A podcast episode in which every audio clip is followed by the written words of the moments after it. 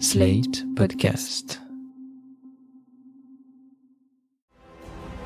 Don't be rude. You are fake news. and we had the most beautiful piece of chocolate cake that you've ever seen. Does that make sense? They will be met with fire and fury.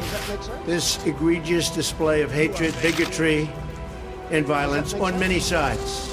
On many sides. We will have no choice but to totally destroy North Korea. It's got to be in tip top shape.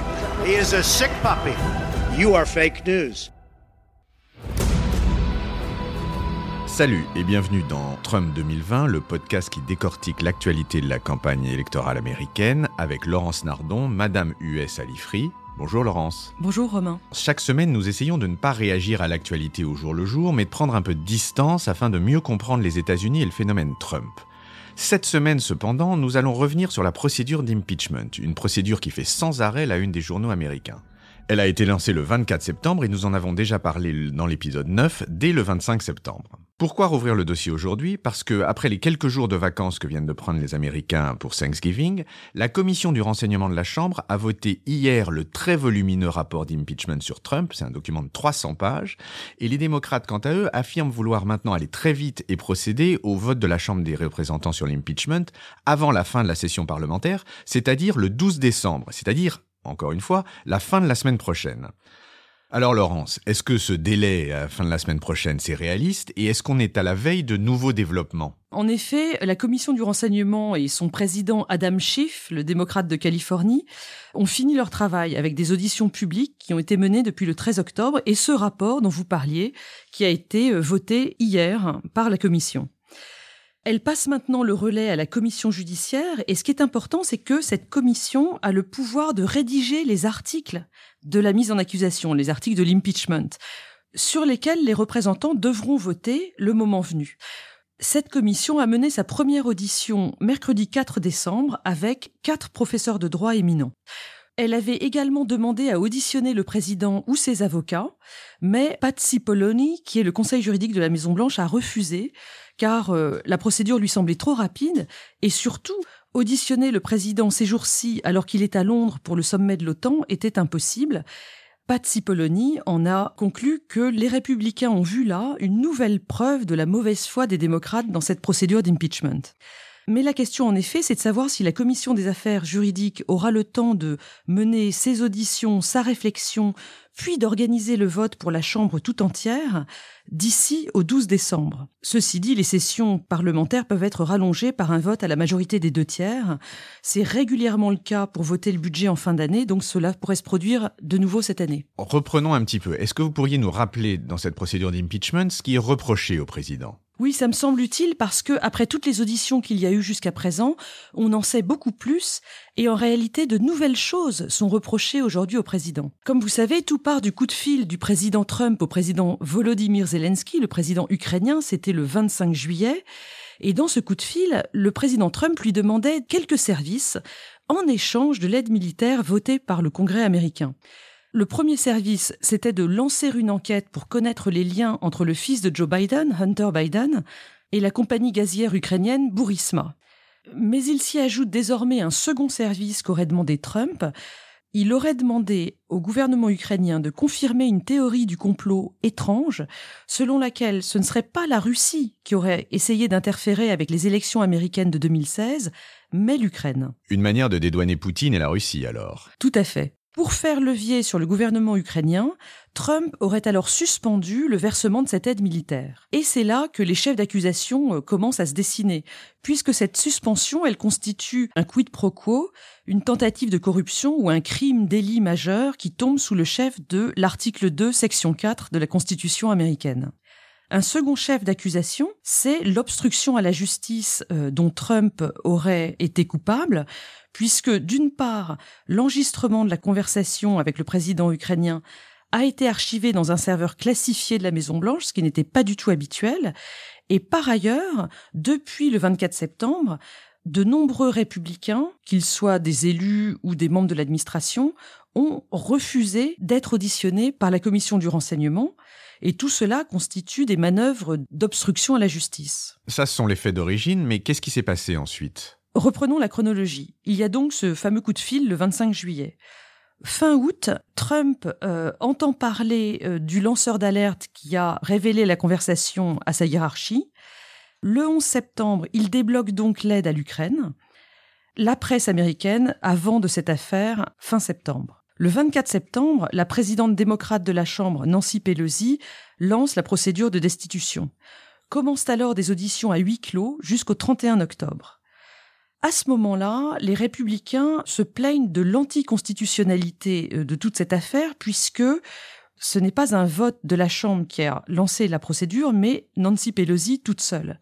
Du coup, le 31 octobre, la Chambre procède à un vote pour mettre en route cette procédure de destitution.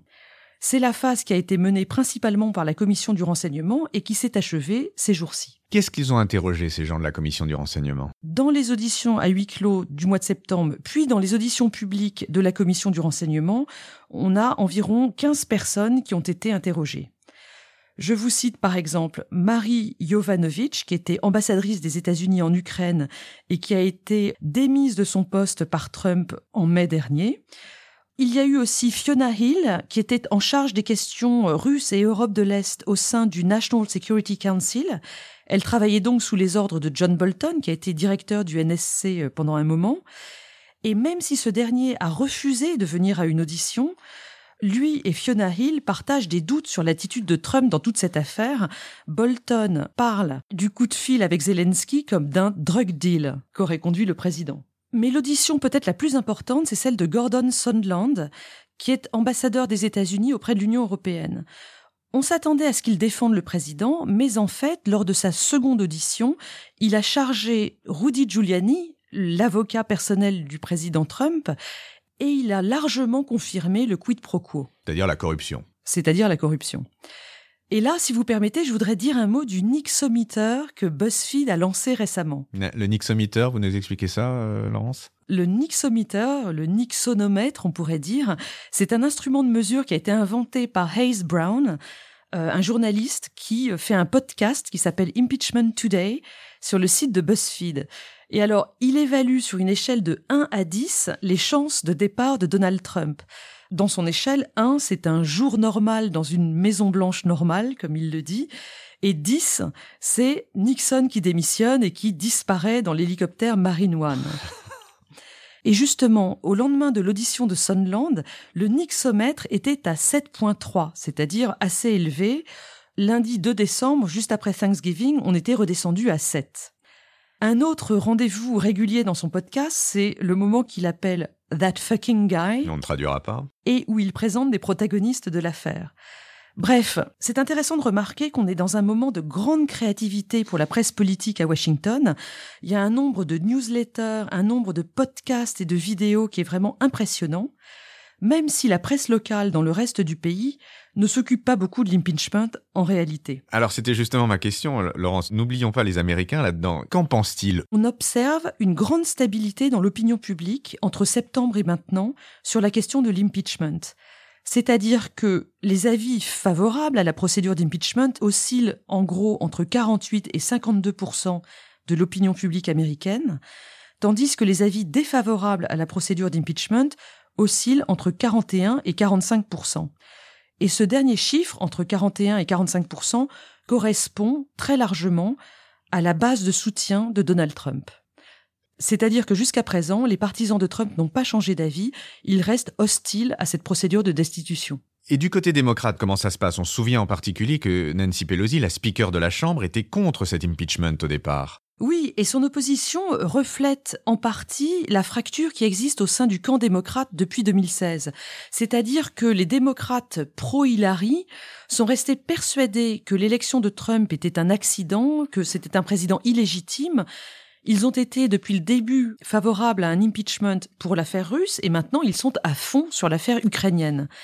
En phase 2, il y a les démocrates très radicaux, très à gauche, qui pour leur part partagent le jugement de Donald Trump sur l'état de l'Amérique. Et pour eux, ce président n'est pas forcément illégitime. Mais si Nancy Pelosi est restée opposée à l'impeachment jusqu'à cet été, c'est plutôt parce qu'il ne fallait pas mettre en danger les élus démocrates venus de circonscriptions un petit peu républicaines, avec des indépendants opposés à l'impeachment et qui auraient pu pâtir de la procédure d'impeachment lors de leur réélection en novembre prochain. Comme je l'ai déjà dit dans le podcast précédent, Pelosi a changé d'avis parce que l'affaire ukrainienne est vraiment accablante et que les démocrates de la Chambre ont presque tous basculé en faveur d'un impeachment. Et côté républicain? Alors les républicains interprètent les faits de façon tout à fait différente et ils crient au scandale. Si le rapport de la commission du renseignement a été euh, rendu public le 3 décembre, les élus républicains de la Chambre ont sorti leur propre rapport lundi 2 décembre qui défend en termes extrêmement vifs le président Trump. Selon eux, toute cette procédure d'impeachment n'est qu'une vaste supercherie, le président n'a rien à se reprocher et ce n'est qu'une tactique politicienne déplorable de la part des démocrates. Si l'impeachment est voté, comme vous savez, la procédure va passer au Sénat qui votera à la majorité des deux tiers, éventuellement, la destitution proprement dite du président Trump. Comme le Sénat est à majorité républicaine, il faudrait que 20 sénateurs républicains trahissent le président pour que cette destitution puisse être votée. Et on en revient donc à cette énigme qu'on a déjà évoquée ici. Les sénateurs républicains n'aiment pas Trump, mais ils le soutiennent pour plusieurs raisons. D'abord, ils sont contents de sa politique, sa politique économique et sa politique conservatrice. Deuxièmement, certains d'entre eux ont peur de perdre leur élection et donc euh, ils soutiennent le président. Et une troisième raison qui me semble très puissante, c'est qu'ils détestent encore plus les démocrates qu'ils ne détestent leur président. Donc vous excluez une surprise, Laurence? D'une manière générale, dans la politique américaine, il faut rien exclure. Et je vous cite en conclusion un article de The Nation, qui est une revue très à gauche, et qui liste une vingtaine de sénateurs qui pourraient éventuellement condamner le président le moment venu, peut-être qu'ils seront euh, menés dans une bronca par Mitt Romney. Ce sénateur mormon de l'Utah qui euh, a repris le manteau de John McCain dans l'opposition au président Trump. Il ne faut donc rien exclure et surtout pas de reparler de l'impeachment au cours de nos prochains podcasts. Merci Laurence et à la semaine prochaine. Merci Romain.